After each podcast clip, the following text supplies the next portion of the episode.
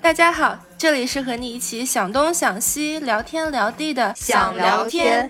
我是曾经被人拒绝会哭个三天三夜的杰西卡，我是现在都无法开口对人 say no 的瑞娜，我是不管曾经还是现在都对拒绝这件事情很无感的大宁，就是什么那个 Frozen Beauty，我比较有钝感力吧，可能。对我们今天想聊这个话题，就是因为前段时间大家都一块吃了一个思聪的瓜嘛。他苦追网红多年，然后一直被拒绝。是，呃，杰西卡就是说，呃，不如我们来聊一期如何接受被人拒绝，以及如何更好的拒绝别人这个话题。对，就是思聪这个事儿，是不是也是勾起了你的一些关于拒绝的不好回忆啊？没错啊，我就看到这新闻，我就突然觉得啊，我有很多或好或者或不好的故事可以讲吧，可以自黑一下。瑞娜对这个话题有啥感受吗？我还挺惊讶的，就是。看到思聪这么一个土豪，然后一副舔狗的感觉，就突然就爽了。原来这种身份的人也会被拒绝。原来小丑不只是我们，哎，每个人都有可能是小丑。嗯，所以你们俩都是有这种被别人拒绝之后比较难过的经历吗？我觉得每个人应该都会有吧。谁被拒绝了，应该也都。不太好受吧？莫非大宁没有？反正你刚提议说要聊这个话题的时候，我搜索了一下回忆，好像还真没有找到特别让我难受的被别人拒绝的时刻。在拒绝别人方面，我好像也没有太大的困扰。那你就是我们今天的导师，来指导一下我们，就可以作为一个反向的例子吧。是。所以像前段时间嘛，你们也知道我在找工作，然后我也跟你们说，我有去面一家名声还不错的，在澳洲算大公司吧。然后我去线上面了个试，就感觉很好嘛。你记得我当时兴高采烈的跟你们说面的很好，对呀，说聊得很开心。对，因为我说的很多东西啊，对方都频频点头。对，而且又给到正向的回应，说啊，说我可以跟你 resonate，我可以跟你共鸣，然后我也有这样这样的想法，所以我觉得哇，很正向。然后人家就说好，下周给你回复嘛。结果是到现在都没有人理我。中间我也有，其实就是用 email。啊，跟进一下，或者是跟一直有跟我电话联系的 HR 有跟他发消息，就是说，哎，怎么样，就跟进一下嘛。然后他们有回你吗？没有，之前对我非常热情的这些人，就突然凭空消失了，再也没有任何回音。这种情况是不是还挺少见的？我感觉一般的公司就是。他至少还是会给你一个结果吧。一般来说，就是我申请的大公司，它都是会给的，因为它本身那个 HR 系统，它就会给你一个自动的系统的回复。它至少让你知道说，OK，你进入这一轮了，你进入下一轮了，OK，你终止在这一轮了。我们很抱歉，下一次我们会继续考虑你什么之类的嘛，就比较有礼貌。就因为毕竟也是公司的一个形象嘛。结果这个公司，呃，我期待很高，结果就是无声的拒绝。过了两个礼拜。我就没有消息，就开始找新的了嘛。但其实这两个礼拜等的时间，我还是有一点困扰的。在这两个礼拜里面，我会反复的在两个模式之间切换。就一个就是傲娇模式，我心想说，哼，我这么优秀，你错过我就是错过一个亿，你们的损失。没错，就是这样。但是呢。就傲娇模式完了，又是有的时候还会切换到反思模式，会忍不住的，就是你脑子里面你知道吗？就会不断的复盘，说，哎呀，我当时面试的时候我说了哪句话，做了什么事，是不是不够积极，或者是还有一些东西没有说到位，这样子，就是试图想去找一些为什么人家没有继续再联系我了的原因。我觉得我表现很好啊，然后跟人家的要求也很匹配，那一定是有某个候选人比我某一个能力更要突出。然后我才会成为备胎，那到底是我哪一方面能力我需要提高呢？就会反复在想，我到底哪里需要提高？我不知道这种想法。是不是只有我还是 很正常吧？挺正面的，因为这个好像才是你能不断进步，然后越来越好的一个方向。对，我也觉得，其实你是两方面都有想，一方面是你对自己有肯定了，这个其实是一个比较积极的、自信的一个心理了。然后另一方面，你也确实有在想，哎，找一些原因，看哪里可以再接着可以去提升呢？我觉得还挺健康的吧。就像那个一个天使，一个恶魔在你两个肩膀上面，然后就会在跟你讲话那样，其实还是会有点说有一点困扰吧。尤其是时间越来越长，你觉得，哎，怎么还不来？怎么还不来？我觉得你还挺不错的。我遇到被拒绝，我就会很生气。比如说，你你看到你的老板在你群工作群里叱咤风云，在那各种一顿安排，但是对你私信他问年终奖什么时候发，工资什么时候 review 的时候，他就不回，就这种无声的拒绝，然后我就会啊好气，就气到就是消极怠工的这这种气，就完全我不会怀疑自己，但是就会怀疑，就是省略一万个 脏字，是选择性的失明，对。还有情况就是那种你提了一个关于工作的执行的问题，然后老板就大概说了一万个字，好像在回答你。等你一个小时散会了之后，突然一想，哎。我的问题并没有得到答案，你被绕进去了。这时候又觉得，哎，我好像又被拒绝了，好像这他不回答你，肯定是因为，要不然他就不同意你的想法，要不然呢，他就是不知道答案，所以他也拒绝回答你。就你明明你被拒绝了，你还没有反应，然后你这时候，哎，又是省略了十万个字的脏话。下次老板在绕你的时候，你就谨记你要问的那个问题，咱绕完之后，你再问一遍。然后他再绕绕完之后，你再问一遍，直到他无无处可退。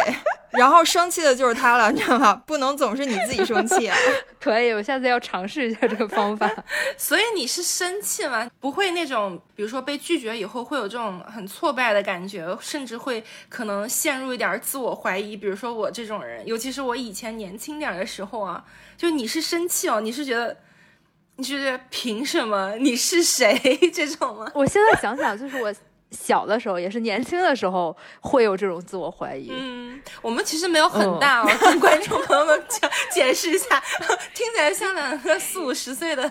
我是想到我大学的时候，包括再小，应该是会有这种自我怀疑。是我可严重了以前。对，然后就会有那种为什么他什么，比如说这个老师为什么他不喜欢我，然后我就怀疑是不是我哪里做的不好。哇塞，怎么才可以让他肯定我？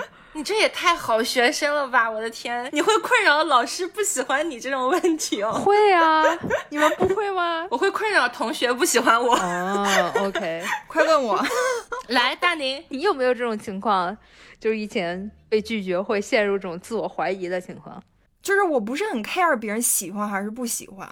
我感觉我好像更 care 我自己的感受，别人喜欢我也好，不喜欢我也好，我觉得跟我没有太大的关系。我我就是这个样子。哇，这真的，我的性格反正从小时候到现在一直是处于一个比较高度自我的一个状态。而且其实我是觉得，就是你一个人太自我了也不好，容易被别人觉得情商低呀，然后容易就是不太 care 别人周围人的感受啊，这样太极端了也是非常不好的一个一个事情。所以我也有在刻意的改变自己的性格，让自己变得不太那么自我。你记得我之前节目里面，我不是说我之前有一个特别让人讨厌的一个毛病，就是看了别人信息不回复吗？啊！我当时意识不到这个行为有多讨厌。看到别人信息，可能就是说，哎，你哎，最近怎么样啊？我觉得这种无关痛痒的信息，我就我也就我也就不回了吧。你就跟我老板一样，然后你就会把我这种人气的，是 就朕已阅。对，后来有一些身边的朋友跟我反映说，你这个样子会让别人觉得你特别不 care 我们。我后来想一想，确实是我当时没回，也确实是因为。就是不 care，但我后来觉得这样挺不好的。你是谁啊？就是你，你凭什么对你身边的人这样子？你，你，你是你是国王还是公主？就我之前还有看过一句话，就是成年人最后的倔强就是已读不回。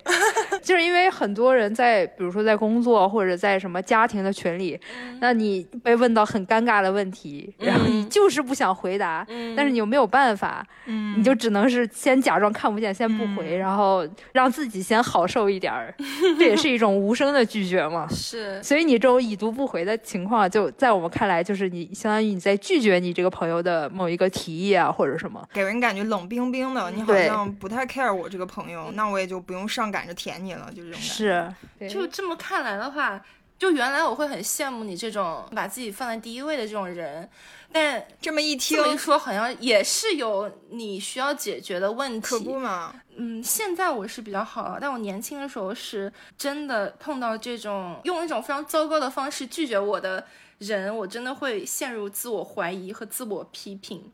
不知道听节目的朋友是不是有印象？就杰西卡同学是一直大学时候是有这种不自信的困扰。我一直其实知道我是有这个问题的，就有点讨好别人，有点就受不了拒绝的这种，但是我又。不知道到底是怎么了，到底是怎么解决它？所以大学时候第一学期的第一个有选修课的机会，我就是选修了心理课。对，然后当时大学我们还有，呃，就心教心理课的老师，他还有自己的心理辅导室嘛，就你你都同学都可以跟他定一个小时一个小时的咨询，这样子就免费的。然后慢慢的我才反应过来，以及明白，其实我这个被拒绝以后，这个自我贬低的这种。原因主要是因为可能我当时的这个自我价值感比较低，我的理解跟自尊其实差不多，就是你不够尊重自己，你自己给自己的评价非常的低。关键是因为我把我对自己的这个评价完全建立在别人对我的反馈上。这就是为什么哦，人家一旦对我的反馈是负面的时候，对我就受不了了。我给自己打这分儿就降下去了，然后就会有产生一系列这种不太好的这种负面的心理情绪嘛。我我比较小的时候也会会希望在人堆儿里，就是每一个人都喜欢我。那你为了实现这一步，你一定是要委屈自己的，你不可能不委屈自己还做到每个人都喜欢你。就像大宁的这种别人家的孩子，他一定是有一部分人是很讨厌他的，但有一部分人就很爱他，对，因为他他就是他，他是非常个性鲜明的一个人，对，但是。对于我这种，就是我希望每个人都喜欢我，那我就要下意识的去讨好别人，为了符合别人的一些价值观去做一些事情。是我以前是会这样的。我有想说，就是为什么有些人，比如说像之前的我一样，会用别人的评价来定义自己呢？我不知道，可能有没有学心理学的朋友也可以给我们更多的科普。但是我看到的东西就是，避免不了你要提到的，就是原生家庭的关系和你从小接受的这个教育模式。就比如说，我有一个朋友，他怎么了？他的妈妈就是那种事无巨细、管理生活一切细节的这种人，而且性格是相对比较强势的。就什么样呢？就是比如说，哎，小的时候嘛，就逼着穿秋裤、穿毛裤。哎，我都不知道现在我们的听众还知不知道有毛裤这个东西。我感觉你说的这个朋友就是我，当年我妈也是这样的。然后你女儿一旦说，哎呀，我真的不冷，妈妈就会说。不对呀，你不冷不代表你身体真的不冷，而且你你现在感觉不到冷，是因为你年轻。那你老了以后腿疼，那就是对对对对对没人管你 了。你现在还是得给我穿，对你后悔到时候就来不及了。这种说，我觉得应该很多人都会经历过。像我那个朋友呢，那长大以后就妈妈一直是还是这种行为模式嘛，就妈妈觉得好的东西、对的东西，她一定是要强行安利给这个女儿。但女儿呢，她就是其实一直是委婉拒绝啦，然后就说：“哎呀，我可能真的不需要，或者是这个东西可能不太适用我现在的这个生活节奏，或者是呃我的需求吧。”然后妈妈就会受不了这个。女儿的拒绝，妈妈就会觉得你这都是借口，我这是为你好，别人我才懒得管呢。我觉得“为你好”这三个字简直太可怕了。为你好是座大山，你知道吗？就是一旦这个山出现，你是不可能，就很难再 say no 的。真的，你妈要是对你说我为你好，你还说不的话。你自己会有一种内疚感，你会觉得我在拒绝别人的好意，我是个多坏的人啊！从小到大，就是不管是出现在什么问题上，就女儿她一旦表达出自己的真实的感受或者是意见的时候，妈妈第一件事做的是否定她的感受。不，你觉得冷不是真的冷，你觉得你不需要，但是你其实是需要，就是先否定你，你觉得不要你觉得，我要我觉得。你的觉得不重要，我觉得才重要。被这种控制型的方式养大的小孩，其实他就是整个一生成长的过程中，一直需要需要去满足家长或者是亲戚也好，或者老师也好，或者别人的喜好或者想法，去服从这个权威。对，所谓的吧，双引号的权威吧。你久而久之，你都不需要被权威摁下去，你自己就会把你自己的想法先摁下去，你就会觉得啊，我也不需要去说我的意见啊，反正说了也会被否掉，反正说了，嗯，也可能不被重视，或者是最终也是就烟消云散了。所以慢慢的、慢慢的，你自己就先把自己的想法给摁下去。这就是为什么有的人会自我价值低。我觉得这就是 可能是我形成我现在性格的原因。而且还有更可怕的一点，我刚才意识到，就是我还会不自觉的去复刻这种行为模式。就比如现在我虽然没有孩子，但是我对我男朋友就可能会有这种，我觉得你冷，你就应该穿衣服的这种这种东西。然后如果他又不听，他又拒绝我的话，我也会就很气，或者是就强行帮他去决定一些事情。就这也是个挺可怕的，就你明明你自己受不了，嗯，这种帮你的安排，但是我又会不自觉的去学习这种行为，对，而且这种你知道，嗯，比较危险的就是怎么说，你你往小了说啊，这种思维模式啊，我的想法不值得，我的想法一定要服从于别人的想法之上，这种思维模式其实是危险的，因为你就往小了说，你过度的。把所有的事情都向内归因，这种习惯就是让你最简单，让你不快乐，嗯，让你永远找不到自己就是真正的做自己想做的事的满足感，嗯，你就是无法拥有一个稳定的情绪啊，因为你的情绪都会跟着别人的评价来波，建立在对来波动来走这样子。那往大了点说，其实会有点危险，就是如果是。坏人就是有心人要利用你要 PUA 你的话，其实很容易的，因为你自己就先很容易去 PUA 你自己，你就觉得一定要听别人的想法，那别人不是随便稍微随便操控你？对啊，随便稍微话术练一练，搞一搞，你就会被控制的很厉害，而且你还不自知，就你还觉得是正常，我觉得这是这是比较危险，容易被洗脑，是不是？我觉得是，所以这就是我为什么。当年在体制内工作的时候特别痛苦，就是因为我会非常害怕我说的每一句话会影响到，因为说错了这一句话会影响到某一个领导对我的印象。嗯，所以在说每一句话之前都会深思熟虑很久，然后说出这句话之后，然后又会想很久到底说的对不对。每天就是你会陷入一种非常纠结、非常难受的那种怀疑的这种状态，每一分每一秒都在复盘自己之前说过的话。对对是的，我觉得这其实都还好。你要再往更大的说，再往 X large 的说，就真的会很严重。就有的人有心理承受能力低一点，然后身边也没有比较支持他的朋友的话，他真的会容易觉得说你找不到自己生活的。甚至生命的意义吧，觉得人间不值得，对不对？因为你自己没法为自己做决定啊。对，而且他一直被拒绝，一直被否定，然后又要自我否定，那一定会崩溃的。这个人，所以就是我们刚才说的那种情况，都是如果小孩子生长在一个控制性比较强的一个父母的家庭当中，就容易养成这种低自尊的这样这样的一个性格，对吧？那你的父母是不是肯定是相反呢？肯定完全不控制你吧？你是不是控制你父母啊？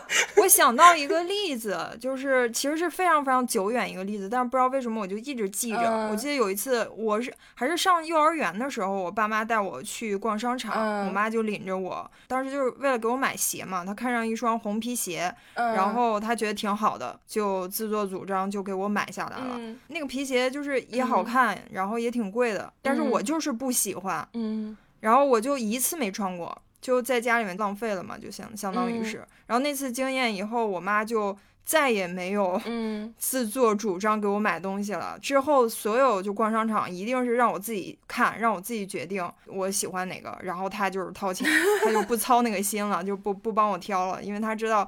他自己挑了的东西，我不喜欢，我是不会穿的。哇塞，你从小就这么有主见啊！我只想说，你太有骨气了，刚正不阿。对，但是 我是觉得，其实我妈也有在纵容我哎。你像一般小孩儿，你家里也不是那么有有钱的情况下，给你买一双这种皮鞋，呃，又又没什么毛病，你为什么不穿？控制性强的父母是不是会生气？会生气啊！就觉得你。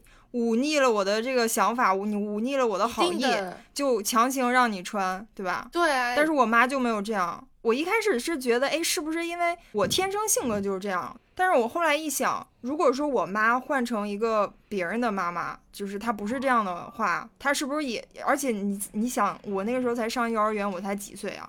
我要想对抗我爸妈，我肯定是对抗不了的。他们要是真想让你按照他的意志来行事的话，我是没有反抗之力的。所以我就想问一下，如果说我这个情况发生在你们身上，你们妈妈会怎么做？如果换成是控制狂妈妈的话，她会怎么做？我妈她肯定会。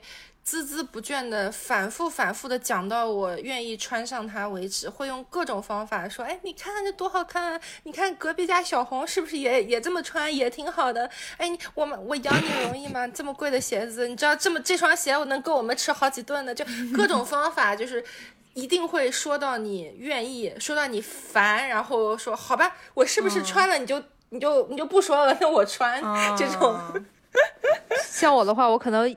一开始就不会强硬的拒绝，因为 直接就跪了。我也是没有什么自己的主张，就可能我也不会强烈的喜欢或者不喜欢的说，嗯，我妈给我找出来让穿，那就穿吧。而且我觉得瑞娜可能是会喜欢红皮鞋的人。我那个时候不想穿那双鞋，就是因为它太显眼了，就是我很低调，我很怕被人注意到。我小时候。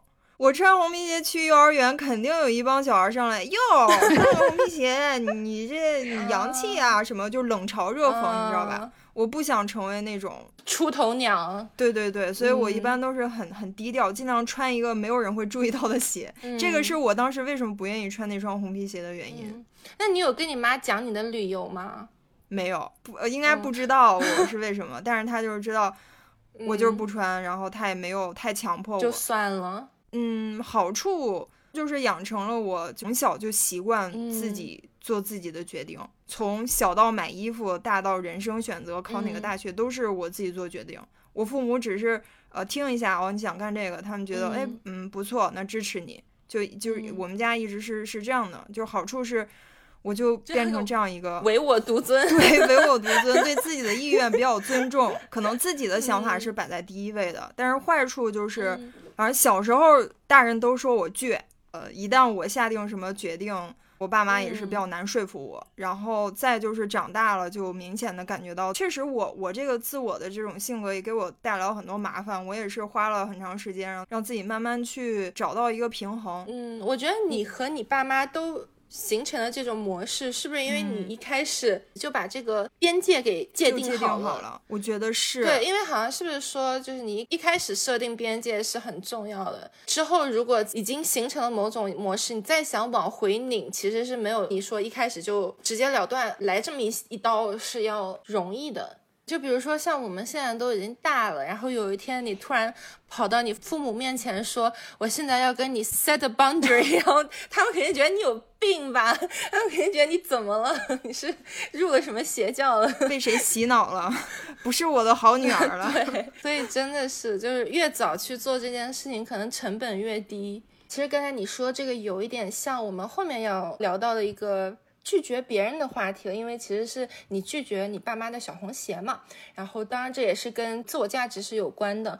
那我们回到这个被拒绝以后这个消极心态的这个话题啊，大宁啊，杰西卡有没有？这种经验就是我们现在怎么才能克服害怕被拒绝，或者是拒绝之后自我怀疑的这种情绪呢？其实我之前也有想说，就到底为什么大宁这样的人在碰到拒绝的时候，就会比我这样的人要强壮一点？就为什么会有的人会比较钝感？我觉得，嗯，其实作为我自己来说的话，作为一个我现在其实差不多把自己治好了的这么一个前。就是 X 低自尊患者来说，我觉得其实我做的其实主要就是两件事情。第一个就是清楚的认识并且知道自己的价值在哪里，以及第二件是客观归因。就具体怎么什么意思？就是首先你就是要认可自己的价值在哪里，接纳自己。举个例子，如果比如说你表白被拒绝，你肯定觉得。就这个这个世界都变成黑白的了，就觉得 天要亡我。那这个时候就是，如果你就发现你自己陷入到一种向内归因的，在指责自己的这么一个情绪中的时候，很简单，你就拿个纸笔，然后列一下你被别人比如说夸过的呀，就是肯定过的一些点，就也可能是比如说你性格。呃很温柔、很善解人意，或者说就你不需要长得是真的是非常美，你可能就是哎你的小酒窝或者小虎牙被别人夸过，你这就是你的优点，你可以写下来。比如说或者像瑞娜之前说的，如果你的想法。就老是被你的同事或者老板否否掉的话，你觉得自己陷入一种觉得自己弱爆了、什么都不会这种很消极的情绪中的话，你就赶紧拿出你的小本本，然后列一下你觉得你在工作中或者最近这些项目中做的好的地方。就也可能你的想法上可能执行的这个呃可能性不够多，但是你的想法是足够创新的，也可能是至少你是有主观能动性的，你是能提出想法的，就你不是咸鱼，对吧？就可能你总有一些自己的优点，你可以想出来，就是通过这种方式，其实你列着列着，你慢慢就会把自己从这个自我否定这个负面情绪中你先拉回来，对，对你先把你的情绪拽出来再说。哎，如果要是你知道有很多人他在陷入消极情绪里面，他就觉得自己一无是处，就找不到自己的优点。如果是这种情况，应该怎么办？我其实之前看过，我不知道在哪看过一个方法，我觉得其实挺妙的。如果有人是这样的话，可以不妨试一下。如果你实在想不到自己的优点，你去想想你的偶像的优点。就比如说你喜欢周杰伦，你喜欢的不行了，或者你喜欢周迅，呃，对，周迅，想一下你偶像身上有哪些优点，你把偶像的优点列出来，你列着列着，你总能发现一些你也有的优点，可能是怎么说偶像的力量吧，就你既然喜欢他，你会嗯潜移默化的是向他靠近，或者是你喜欢他身上的某一些点，是你希望自己也有，但是往往 往往他成为你的。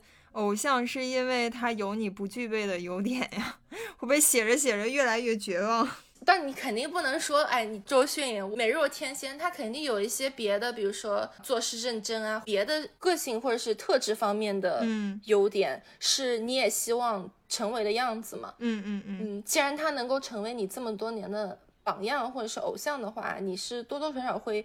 吸收一些他身上的好的东西，拿到自己身上来的，我觉得还蛮妙的啦。所以这是第一个，你把你的这些负面情绪赶走以后，你就是要静下来，是要学会客观归因，就是你不要过度向内，也不要过度向外，你要学会客观的去分析为什么你会被人拒绝，这个背后到底是有哪些哪些原因或者因素这样。那这个是有一点点的门槛，这样，因为是需要一些。逻辑思维和辩证思维这个训练，还有你可能需要多一点的阅历知识，可能年纪大一点，慢慢你才会更好的做到客观归因这一点吧。对，我觉得是随着年纪的增长，所以为什么小时候更容易不自信，更容易被外界的评价所影响？但是随着你年纪的增长，你你可能对自我了解更充分了，你知道你嗯确实有缺点，但是你也有优点。你也有闪光的地方，这时候你对自己更笃定、更自信了之后，你就会在这方面做得更好。而且我觉得还有一个原因，是不是因为就咱们小时候的时候，这互联网不发达，就是也没有这个运动那个运动。现在是很鼓吹，就是多元化嘛。对，你的审美也要多元化，你的对成功的定义也要多元化。就大家现在是越来越认可说，不是统一，只有一个方式才是绝对好的。对。真的好像大家都会越来越更容易找到自己的独特的那个那个点吧。瑞娜有没有什么比较好的，就是克服自己被拒绝之后的这种消极情绪的方法？其实，在之前因为比较害怕被拒绝，所以也会有很多情况就是不敢去要求别人。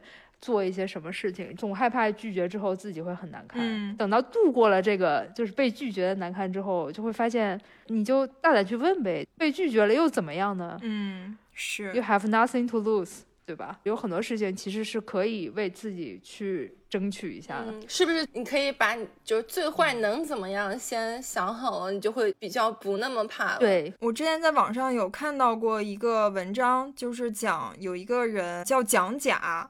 然后他发起了一个一百天被拒绝的一个实验，就是他让自己在一百天里面疯狂的 被拒绝。我好惨一个人，这一百个都有哪些？比方说吧，他出门向陌生人借一百块钱，这肯定是要被拒绝。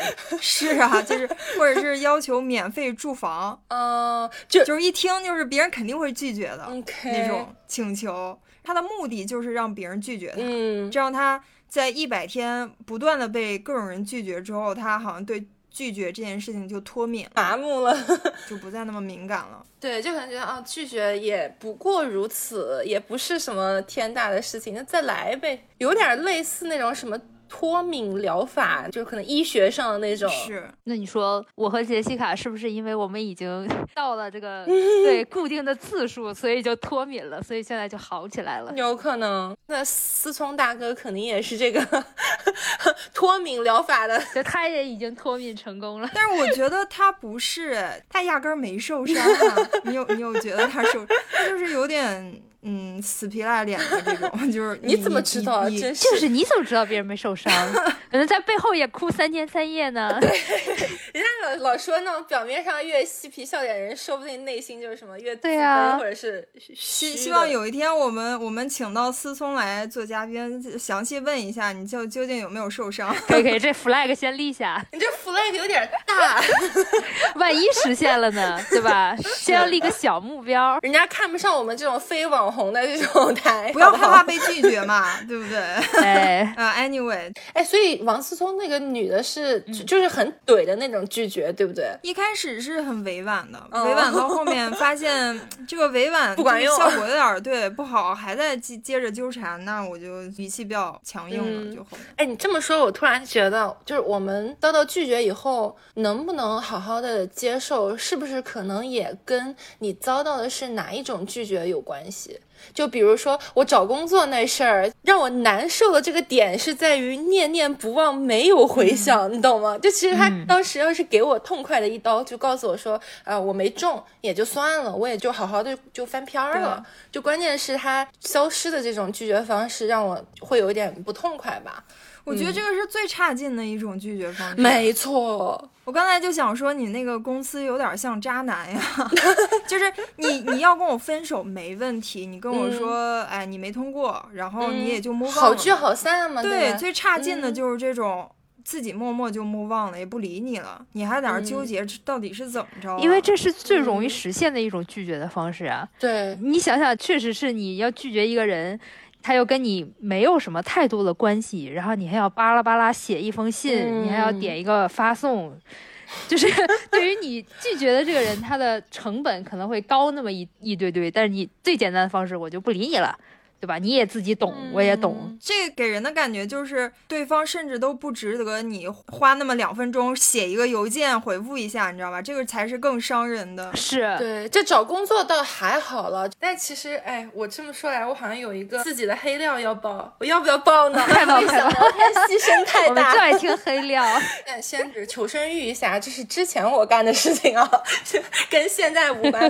其实是在我刚开始用约会软件的时候，就如果听了那个。外国人那期的话，应该对杰西卡的故事比较了解。她是一个呃新西兰的小哥，我们就代号就叫 Kiwi 好了。对，然后他真的是我碰到最老实、最传统的老外了，就是 old fashion 到什么地步？就我们俩是 app 上认识的嘛，他是。第一个也是唯一一个要求说我们俩见面之前先打电话聊个天试试感觉的人，哇塞，真的从来没有碰到过这种样子的，我也从来没有听说过别人有这样子，就感觉要面试了，有没有？对，然后我真的是震惊，我收到这个要求，然后后来，但因为他人真的超级好，超级 nice，然后我们俩就大概相处了一两个月吧。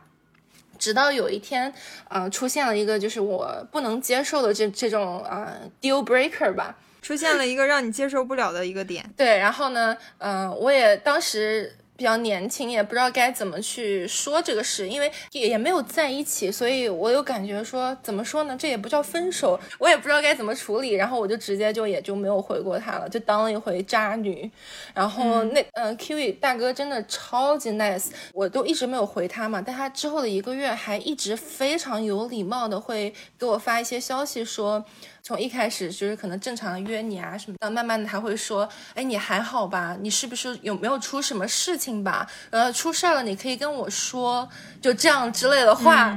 然后我就是硬着心肠，就是一直没有回嘛，因为我感觉已经没有回了，突然又回的话很尴尬，又有更多要解释的。嗯，呃，是不是听着挺不好的？你们现在？那我觉得是人之常情。嗯，但是确实挺渣的。对，快谴责我一下，接受谴责。当时其实没有意识到啊，但是慢慢的、慢慢的他就没有再发发了。他最后一条短信可能就是说，如果我有什么做的不好的地方，你可以让我知道。如果这条信息你还不回的话，那我就放弃了，我就我就不会再呃影响你的生活了。大概就这么意思。反正我就一直没有回了。嗯，西方有有一个。名言 也不叫名言，就是 karma is a bitch，就是就是说因果循环嘛，就我们中文说，大概差不多有半年多吧，我就 move on 了。然后后来我就遇到一个我特别喜欢的一个小帅哥，我现在想起来就是 crush 是没错的，就是。来电了，对，就非常喜欢的一个一个小哥，然后我跟他呢，就是开开心心的约会了三个多月，就一直很好，就当时全都是粉红泡泡那种，就那种我每次见他之前，我提前一天就开始准备的那种喜欢，就开始开心，对，然后呢，后来大概三个多月的时候，他出了一个小车祸，然后人没事，然后但是约会就取消了，因为他是要把他车送去修啊什么之类的。从那一次开始，我就觉得我们俩的联系越来越少。然后突然有一天，就是我这正常的是会给他发消息，他就再也没有再回过了。是不是听着很耳熟？是不是报应来了？我突然觉得他搞不好他出的那个小车祸，人没事儿要送去修，可能也是他拒绝的借口。谁知道呢？但是真的是我当时太喜欢他了，所以我真的是差不多花了两三个月，我才真的接受我被就是无声的拒绝了这件事，就英文叫。Ghosted 就是像鬼一样消失了的这件事情，然后我当时真的是心里非常影响我的工作生活，就每天上班你都会在想，因为呃你会跟身边的人说啊，我最近在 date 这个人，我特别喜欢，然后身边人也会老问你说，哎，怎么样？这周末有没有什么安排跟他？然后我就嗯啊，就是嗯，人家不理我，就你也不知道该怎么说，所以就是非常影响自己的心情吧。然后那段时间我就直接就。共情到了当时被我这样同样对待那个 Kiwi 大哥，你想他当时是会有去问我说：“哎，我是不是出事了？”我当时被那个小帅哥就是抛弃了以后，你也问过他同样的话。对我也真的是第一时间脑子里面想的是他是不是出事儿了？你知道，他是不是出车祸脑子撞坏了？肯定不是因为不喜欢我呀，肯定是有别的原因，你知道。然后突然就会非常自发的，就是共情到了当初那个被我。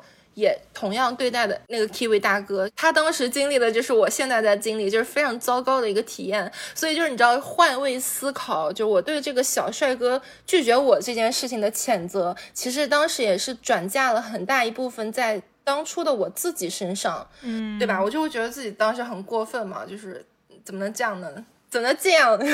然后我就去做了一件我现在想起来我都觉得嗯很棒的事情。然后我就鼓起勇气，壮着胆子，在我从人家生活中消失了半年多，我突然去跑去给人家道歉。然后我我去有解释了当时就是为什么我会用一个这么懦弱的方式来结束我们俩之间的关系，然后也说了说希望他能够原谅我，因为我知道这是一个非常不好的感受了。嗯，然后那个小哥非常开心，也说我原谅你啊，我很理解，就真的太 nice 了。就我被我这个喜欢的小哥无声的拒绝以后，这段时间我是非常谴责我自己当时的行为。结果后来我真的是得到了这个世纪大和解，所以真的是心里面突然就找到了我的 love and peace。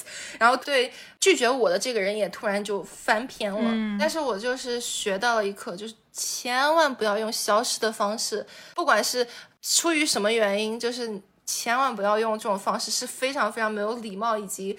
会有报应的，你知道，就像我一样。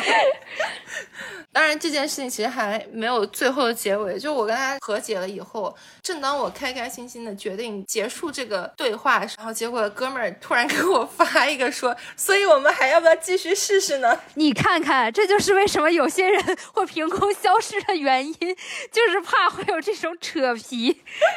但是我觉得这个 K V 大哥之所以这么问是非常正常的，因为他觉得你都已经无声拒绝了，我也接受了，那你就没有必要再过来跟我解释了。那你再过来跟我解释，你是不是还想继续跟我对？是不是有想法？对，一般一般正常人都会是这么想的，是吗？当时只是非常想要为我当初的行为道个歉，但是对，好像又逼着我非常得体、非常礼貌的又拒绝了一次，然后这个事才真的是结束。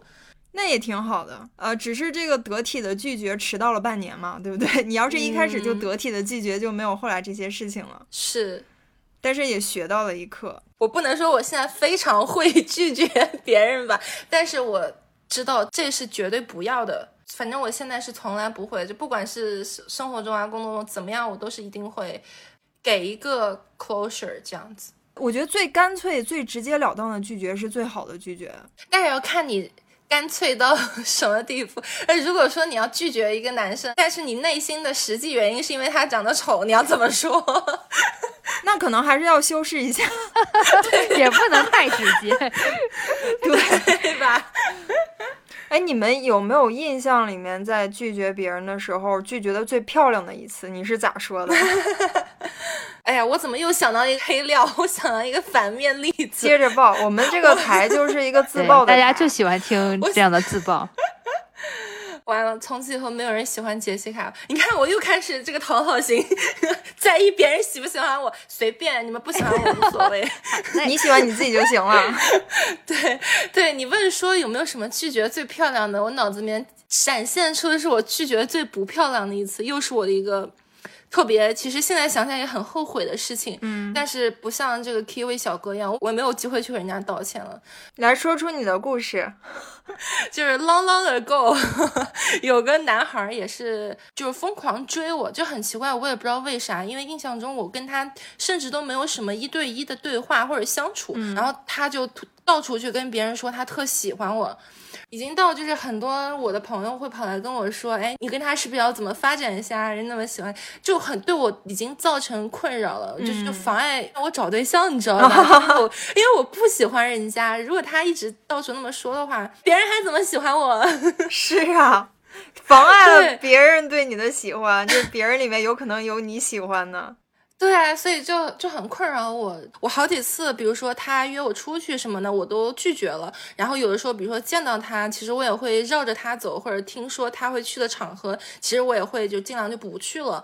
我以为是挺够明显的，就知难而退吧，就这种拒绝方式。嗯，但结果就是。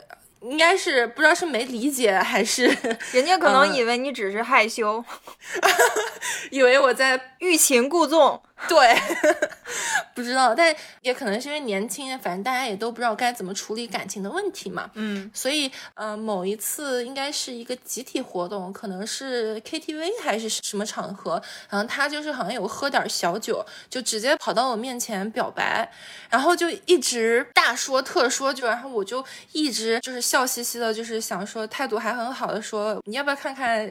谁谁谁，别人之类的，就直接言语拒绝，但他还是一直一直一直说，就把我其实说的有点烦了，然后我就脱口而出一句话，我说：“你到底是喜欢我啥呀？我改还不行吗？” 哇塞，是不是特别过分？我现在想起来有点过分，但是我到现在都还记得当时，因为他一直在叽叽喳叽喳一直在讲，然后。我说完这句话以后，他就安静了，然后我就听了别的包厢的那别人在唱歌，然后但是当下是特别安静的，然后他就停下来，然后停了一会儿，然后就转身走了。其实当时还没有特别意识到这句话有那么伤人，因为。这好像是一个段子还是怎么样？就是大家是说着当玩儿说的嘛，嗯，包括我讲话的语气可能也都是，呃，和颜悦色的，对，像有点像开玩笑那样子。后来我是被别人告知说，他从 KTV 跑出去以后，就是哭了一路，高高大大一个男孩儿，然后我当时才意识到，那句话太过分了，就是说者无意，听者有心。当时是非常的后悔，就觉得说说者其实你都应该要有点这个意识，不要说的。后来他就转学了还是辍学了，后来我就再也没有见过他了。嗯，当然肯定，我觉得应该不是因为我，我不觉得我有那么大的占那么大的比重，但是的确没有一个机会去跟他就好好的道个歉了。所以我觉得这件事情，我现在想起来都那个场景非常清晰的在我脑子里面。所以我觉得如果有听到这个故事的朋友，就是真的就有的时候在感情中。嗯，千万不要说这种伤害别人自尊的话。就即使是你觉得你在开玩笑，但你的玩笑依然可能会对别人造成伤害。因为你作为一个拒绝者，你天然其实就是站的比对方高了一点点的这个位置。是我突然觉得我们女生都好爱自省啊。这个事情发生在杰西卡身上，她就会想：哎呀，我自己当初做的不好，现在想起来这个事情，我还是觉得挺后悔的。哎，现在也没有机会跟那个男孩说一声抱歉。你知道，这要是发生在很多男生身上。他拒绝了一个对自己死缠烂打的女生，这个女生跑出去哭了一路。他可能还会当做一个骄傲的资本，跟别人说：“你看，我把那谁拒绝了，他伤心呢。”就我听完这个故事，我会觉得，就像我们回到我们刚才说的问题，有没有高情商的拒绝？其实拒绝的方式要因人而异。你虽然觉得你当年说的话有点过分，但是如果你没有说这句话，那他会不会还一直缠着你？有可能，那会不会后面会产生更严重的后果？那我们也不知道。所以其实拒绝这件事儿也是会，你也要看当时的情况，以及你要拒绝的这个人他自己的本身的状态啊、性格呀，嗯，去决定。因为像我有一个同事，就是会那种他非常磨人。小妖精吗？磨人的小妖精是，但凡你要是不明确的拒绝他说这个不行，这不符合规定，他就会哎，那你那样的行不行？那咱们这样试试。所以你再照顾他的面子，再委婉，你都没有用，不如就是直接跟他说这个不行，把 no 甩到他脸上。对你，你他才可以 get 到 哦，那这确实不行，他就不在你这儿烦人了，他可能去别的地儿使劲了。所以就是我觉得可能。我们真的在拒绝的时候，你也是要视你的情况而定的，没有一个完美的一个标准，是没有这种一招鲜吃遍天的这种话术。嗯，你知道吗？我还真的是在准备这一题的时候，其实我还真的去搜了一下，就有没有什么高情商的话术去拒绝别人嘛？嗯，就很多我搜到的结果里面都有提到一条是说，你要摆低自己的姿态来，就是让别人觉得。舒服嘛？就比如说，你太好了，是我配不上你哦，你懂吗？这种 这种我受不了，我真的受不了，我真的觉得我会更生气，因为我是有被这样对待过的，所以我当时是满脸的黑人问号脸，我知道。我好你还不要，你还有嫌太好的，这 就是对，就一听你就很不真诚。对，然后或者是你知道，又有的人可能工作中还是生活中拒绝别人这样说，说你的想法真的太好了。那如果是在一个更大的平台，他一定会被采纳。这种话我也没办法，这简直是要气死言下之意就是说，你的想法根本不符合我们的情况，对吧？就是，就还不如直接这样跟我说，呢我就算了。哎，但是我觉得啊，就是。其实我们三个都是属于那种你给我扔直球，我能接的很好的那种，你就直接告诉我，你不要给我绕弯子。但是我是觉得，就是对方那个人，首先他是好意，他是 assume 这样不会伤到你的自尊。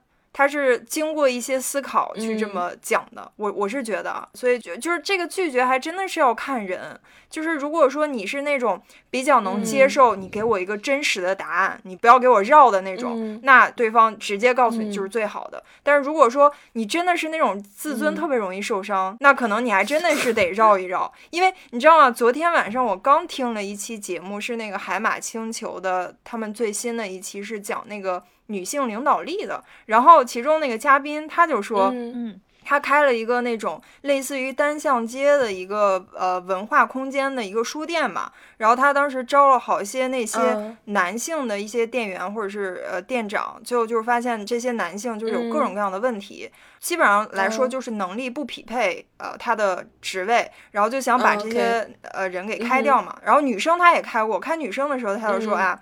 呃，就是说，哎，不好意思，可能你的现在的这个能力不太匹配我给你的这个职位。那女生肯定就就明白了，你就不用多说，那 OK，就是很 peace and love 的就就离职了，就没有那么多事儿。但是他跟男生这么说的时候，男生一定会就是说，怎么会不匹配？我这么优秀，就是很难接受这件事情。然后后来他是怎么着呢？他为了能够很顺滑的让这个男性离职，把这个开人的成本降到最低。他最后采用的一个方法就是说。我觉得你太优秀了，我们这个平台太小，配不上你。然后这个男生就开开心心的离开了，你知道吗？就是他开所有的男生都是用这种方法开的，然后开所有的女生就是直接跟他说，呃，你能力不行。所以就是还是拒绝还是得分人，就有的人他真的是你得捧着他。对啊，就像你如果拒绝你的领导，对，那你直接跟他说，我觉得这不行，他肯定也受不了吧。就你肯定也是，我觉得领导您说的这个想法特别好，是，是我执行不了，对我能力不够，我可能做不到，要不咱 想想别的。哎，领导就会很舒服。对，但我们在这边说的也不绝对啊，也不是所有领导都需要你捧着，也不是所有男生都对，也不是所有女生都那样。但我觉得总结来说，就不管什么方式，你都是要。清晰的给到对方一个 closure，不管你给对方的这个答案是说是你不好还是他不好，你至少给人家一个 还是谁别人不好，怪别人。我现在来说的话，如果要我拒绝别人的话，我一般都是倾向于首先把。两方就我和你都放在一个平等的位置上，然后就不是说你高还是我高，就谁都不高，咱俩都一样高。然后先感谢对方，说感谢你喜欢我，或者说感谢你啊给我这个机会，或者感谢你来找我，啊，然后再给一个不伤人的、比较真诚的、可信的原因吧。最后再说啊，所以呢，我恐怕是要拒绝你的好意了这一次。这是我一般会说的话，对我来说是比较完美得体的一个公式吧。如果你们俩是需要长期合作的关系，比如说同事的话，可能会再加一个啊，我们下一次后会有期，江湖再见，或者是 下一次有机会再合作。对，就这样，不管对方接不接受，你这么做这么说，已经是能做到你能做到的最得体的了。同意。哎，但你你知道，就是其实我们说了这么多。所谓的拒绝大法，但你们有没有碰到过这种？就其实有的人是真的连这个拒绝人的这个口都开不了。台湾之前有个那个电视剧叫陈乔恩演的那个叫《便利贴女孩》吧，应该是叫。就她就是这种，别人他干啥她都没办法 say no，都一定要不遗余力的去帮助别人，照亮别人，就燃烧自己的那种。对对对。你们生活中有碰到这种人吗？刚来澳洲住在 Coogee 的那个房东，他就是有点便利贴的这种属性，我觉得。哎，但是他都年纪很大了，他都五十岁了吧，还还便利贴呢。他后来好很多，就是因为我们很好的朋友嘛，就之前也会聊很多天，然后他就跟我讲了，他之前是这种，他英文用了一个词儿叫 doormat，门口的那个。谁都要踩你一下，对对对，他就说谁过来都要踩他一脚，因为他是非常乐于助人的一个性格，他帮别人他自己内发的开心。一开始这个性格是给他带来很多好处的，就是不管是同事也好，上司也好，对他评价都是这个人真好呀，我们一定要留下他。但是到后来，大家就好像把他的帮助视为一种理所当然了。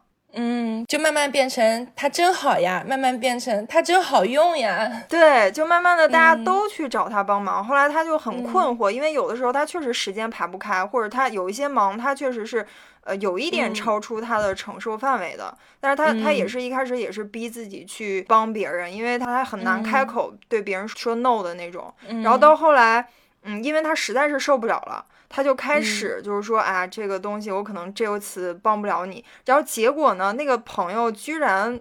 对他有一些生气，就是觉得你怎么能拒绝我呢？你你不是这样一个人啊！就反而就是他付出了这么多之后，没有让这个友情或者同事关系变得更好，反而是变得更糟了。他周围的朋友开始容忍不了他拒绝别人，然后他后来他又说，他花了非常非常多年，他也看一些心理学的书籍，然后慢慢让自己就是找到一个平衡。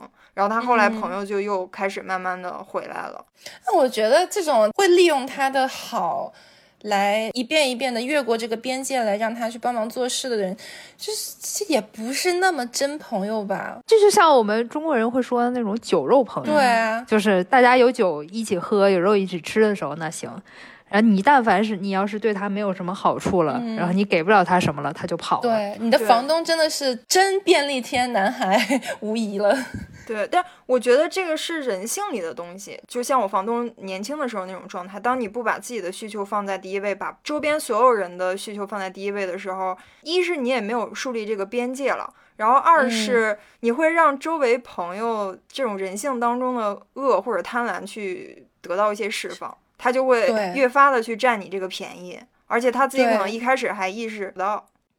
嗯，其实我有的时候也会便利贴，有这种，对我觉得我也挺便利贴的，在工作上。你可是主编大大，因为我记得我们高中的时候写论文，就会有一句叫“予人玫瑰，手有余香”，就是我一直都会记得这句话。我在工作中，我就会经常想说，那那这个人他找你问到这件事儿，那你如果在你的职责范围内，你你可以帮他做这件事儿，那你就。帮他一下，就比如说，那你的同事就下班的时间找到你，让你去批一个合同。如果你不理他，他可能这个广告明天就上不了，那可能就会影响他的，比如说这个月的收钱、收款呀，和客户的关系啊，乱七八糟。但是我也不知道会不会有这么严重的后果。但是对于我来说，我可能就是下班我需要弄个五分钟，那这种时候我就会选择，我就去帮他一下。当然了，就是我的出发点就是他。会了解到我是在帮他，而且他也能认认识到以后我如果需要呃他帮忙的时候，他也可以过来帮我。但是后来我就会慢慢发现，有的人他确实是能明白，哎呀，我的同事在下班的时间帮我了，那我下次是也注意，我尽量不要在非工作的时间去影响他。嗯，但是有的人他就会觉得，哎。瑞娜这好使，对我今天我晚上六点零一找他，明天我六点半找他，然后再久而久之，就是只有下班时间他就过来找我。对，真的会，我真的有一个同事，就是他不到下班时候，他绝不给我打电话，一下班他就给我打电话。哎，后来我就反思了一下，应该是我的问题，就是因为我一直不拒绝他们，就让他们觉得那他。可以在我这儿呃满足他们任何的要求，所以他就会越来越过分。于是，我真的就和我的那个下班才找我的同事在办公室大吵了一架。真的？对，就是吵到就整个公司都站在旁边看我们俩吵架的那种程度。哇，是因为个什么事儿吵起来的呢？是因为他有一个客户的那种需求，然后会让我手下的一个同事就是一直改、一直修改、一直修改。就是其实我们的我们是有严格的规定的，我们会给他修改多长时间。然后但他的就不，比如可能他就是一个五百块钱的客户，也给了 N 多个文件夹，然后别人还要满足他的那些要求，然后又花了很多时间。然后我就在那儿说，那我们没有办法满足你这种这些要求，那他就不干。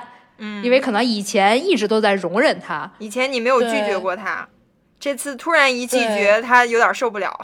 是，他说啊，那以前那些客户不都是这么来的吗？什么什么什么？好，然后我就火了，因为就是我会觉得，如果我不拒绝他这个要求，那不光是我影响我个人的工作，会影响我手下那些人的工作的效率。那如果影响他们的效率，那会不会影响其他人的工作？所以这是一连串的东西。如果我这个时候再不去拒绝他，那造成的后果就是所有人都过来用这种要求来要求我们，然后我们也再也没有办法拒绝了。嗯，对，就他已经是这样的人了，所以只会变本加厉，他不会突然有一天反过来就是感谢你的这种行为。对，是的。然后我就。在办公室真的是跟他跳脚大骂，怎么样？你有没有突然觉得赠人玫瑰手可能也有余臭？确实有这种想法，有余臭。然后我发现，就大吵了一架之后，哎，反而有奇效。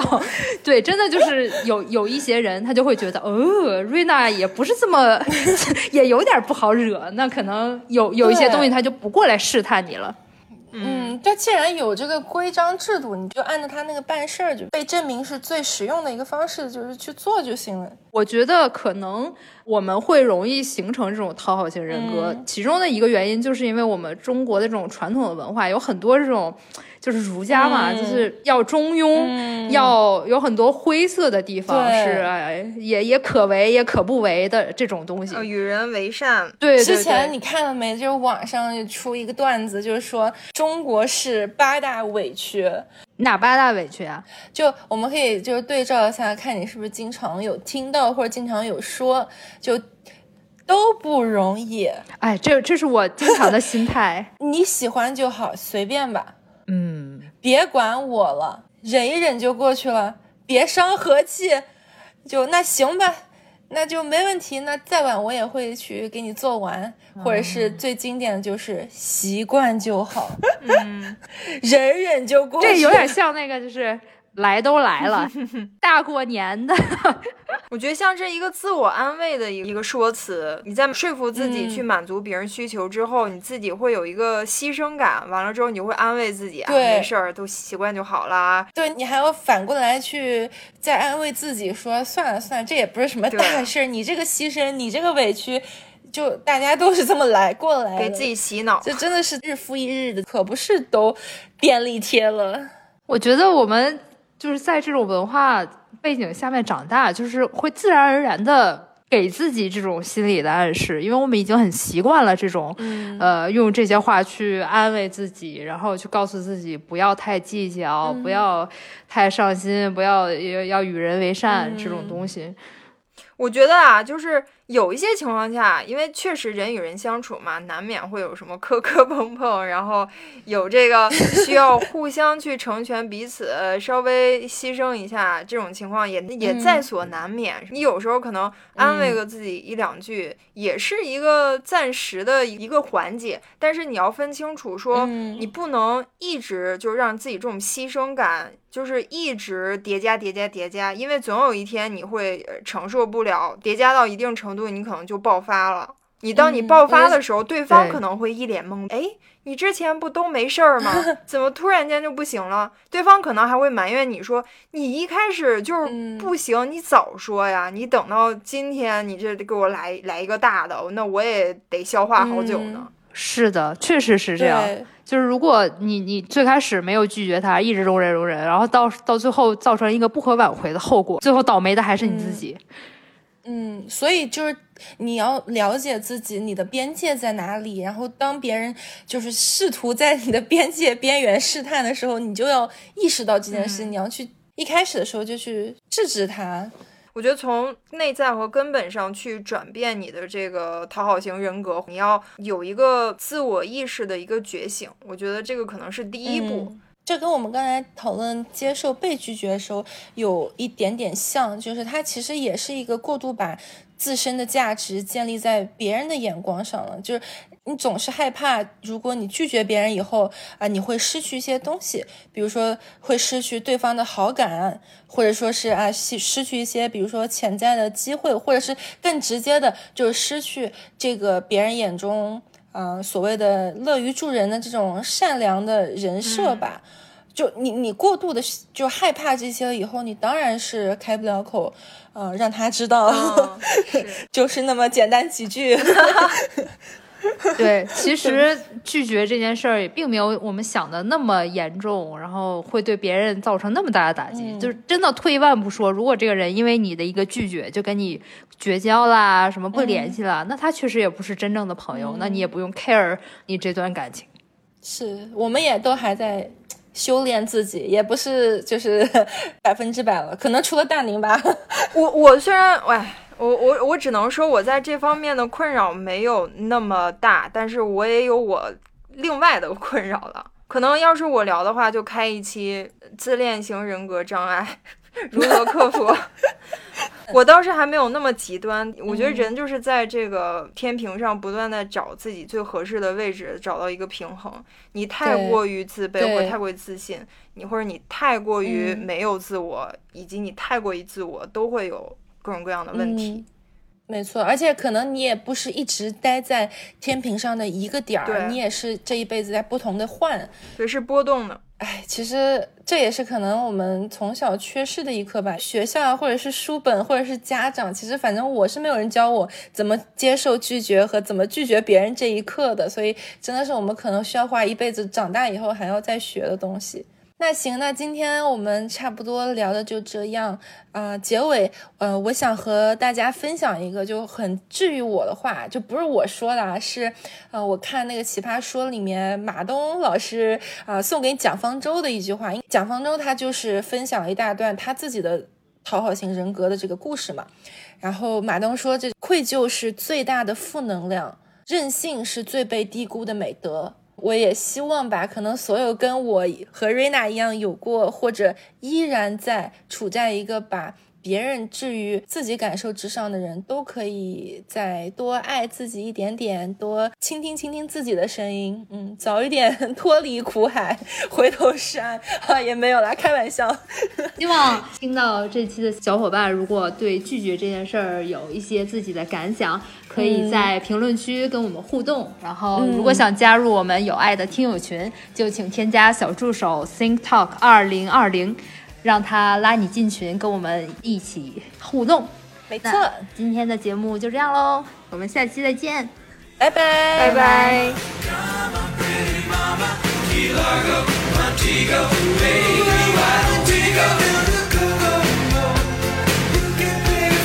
Just